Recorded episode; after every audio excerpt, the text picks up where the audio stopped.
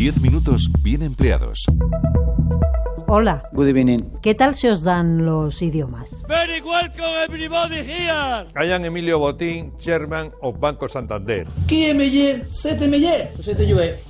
Ah, si el MPR pop parce qu'il habla acá, el otro, eh, shh, y va a llover. Según el CIS, 6 de cada 10 españoles ni hablan, ni escriben, ni leen en inglés. Con el francés ocurre más o menos lo mismo, ni hablar del resto de idiomas, pero tranquilos, no pasa nada. Hay gente que se dedica a hacerte la vida más fácil, al menos ese momento de la vida en el que termina el día, te sientas en tu sofá y te pones esa serie de la que todo el mundo habla. Lo siento, papá, pero me pillas en plena. Debo consultárselo a un abogado. Los doblajes, los subtítulos no aparecen solos. Detrás de cada minuto de película, serie o documental se esconden horas de trabajo de los traductores audiovisuales. Unos trabajadores que, permitidnos un spoiler, no están muy contentos con sus condiciones y con lo que ganan. Todo queda en casa. 10 minutos bien empleados. Según estadística, en España hay unas 14.000 personas dedicadas a la traducción y a la interpretación. De ellos, es difícil determinar cuántos se dedican en concreto a la traducción audiovisual. Lo que está claro es que no son muchos y la mayoría son autónomos, como explica Carmen Arnaldos. Ella es vocal de ATRAE, la Asociación de Traducción y Adaptación Audiovisual de España. Es una profesión en la que evidentemente hay muchísima autonomía y mucha independencia. Eh, trabajamos para clientes de todo el mundo, al final quien requiere nuestras traducciones suele ser más gente del extranjero que gente de España.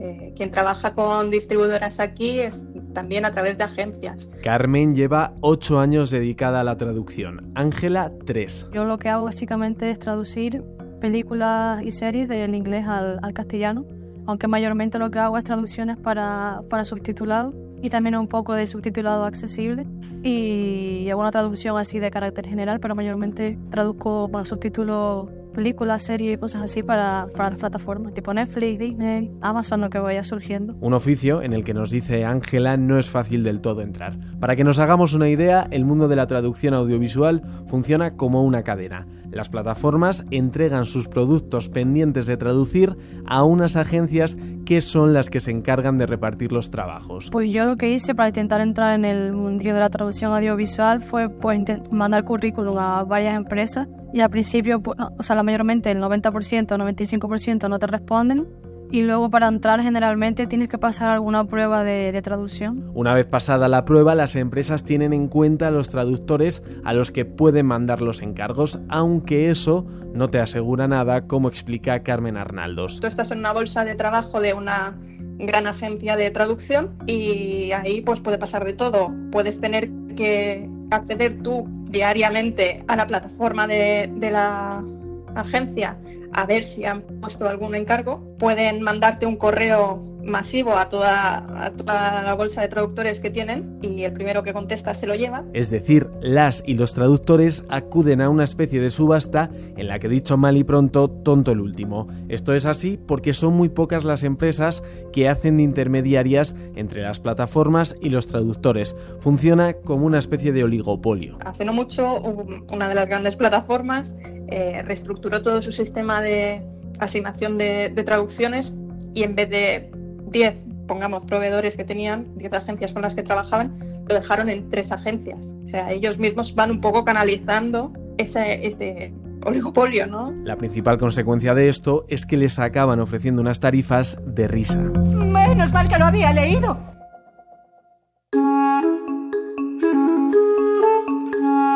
Por motivos de confidencialidad, tanto Carmen como Ángela prefieren no hablar de cifras concretas, aunque para que nos hagamos una idea de lo mal pagado que está su trabajo nos dan un dato muy elocuente. Y hay veces que incluso no llegó al, al sueldo mínimo y luego ya si le quitas la cuota y le quitas el la cuota de autónomo y le quitas el alquiler me quedo en prácticamente nada. Si trabajásemos todos los días del mes con esos 20 minutos, las tarifas que nos están ofreciendo, mmm, llegamos al salario mínimo raspadito. Y en muchas ocasiones nos quedamos por debajo. Solo en nuestro país las principales plataformas Netflix, HBO, Disney o Amazon Prime facturaron 1.400 millones de euros el año pasado según los datos de competencia. Cifras multimillonarias que no se trasladan a los traductores. Carmen Arnaldos. Y aunque al principio sí que supuso un boom y mejorar ligeramente las tarifas o también el, tema de que hubiese mucho más trabajo, eh, ahora mismo eso se ha vuelto un poco en nuestra contra. Carmen añade que las tarifas llevan 10 años estancadas. Además, no todo se paga igual. Los documentales y los realities son lo que peor se paga, cuando no debería, ¿no? Al final tienes una labor de documentación importantísima cuando estás haciendo un documental no, no sale a cuenta. Series, películas, eh, documentales que no paran de estrenarse. Es habitual que tengan que terminar sus traducciones en tiempo récord. Te dicen, tengo tanto episodio, lo necesito para el viernes, puedes hacerlo, sí o no, y es en plan, como que te sientes, como tú dices, un poco presionado porque en plan, o los coges todo, o, en mi caso una vez le he dicho, no puedo hacerlos todos, puedo hacer a lo mejor dos o tres, y, te, y no te dicen nada porque intuyo que se lo darían a otra persona que puede hacerlos todos, pero es bastante complicado hacer, hacerlos todos a veces, la verdad. Porque obviamente un capítulo de, pongamos, 50 eh, minutos no tarda 50 minutos en traducirse. Pues, eh, por ejemplo, nuestra estimación es que eh, traducir al día más o menos 20 o 40 minutos de metraje. No es lo mismo traducir una comedia llena de diálogos Minions 3? Sí, en esta entrega sustituyen a Gru por Harvey Weinstein. ¿Te gusta trabajar para malotes? Te voy a enseñar uno. Venga, tócalo. ¿Ya sabes qué tocar? ¡Banana! Que un documental. La belleza del mar Adriático es conocida en todo el mundo. De ahí que muchas veces tengan que prolongar jornada. Pues si tengo proyectos, pues suelo trabajar como ocho horas diarias, más o menos. Incluso también algunas veces el fin de, semana. Si a lo mejor me llega un proyecto para entregar lunes, martes y le toca hacer el fin de, pues lo, me encargo de, de, hacerlo. Todos recordemos para acabar el mes con unos ingresos que a duras penas superan el salario mínimo. Diez minutos bien empleados. A todo lo que hemos contado hay que sumarle una amenaza, los subtítulos automáticos. Nos lo explica Ángela. Y también muchas ofertas que veo es como lo que tú dices de que lo traduce la máquina para subtitulado y luego tú ahí lo tienes que modificar todo, lo tienes que modificar prácticamente todo, entonces a lo mejor tú cobras la mitad de lo que deberías cobrar o incluso menos por, entre comillas, modificar lo que ha hecho la máquina, pero en realidad lo tienes que modificar todo porque la máquina no, no ve la imagen. Con este método, que en el mundillo se conoce como posedición, se tradujo una serie coreana que seguro suena. El primer juego se llama Luz Roja, Luz Verde. Si detectamos que os movéis en cualquier otro momento, seréis eliminados. Un sistema de reparto de trabajo cuestionable, las tarifas bajas o la amenaza de los subtítulos automáticos. Son un conjunto de problemas a los que los traductores se enfrentan sin la fortaleza que les gustaría tener.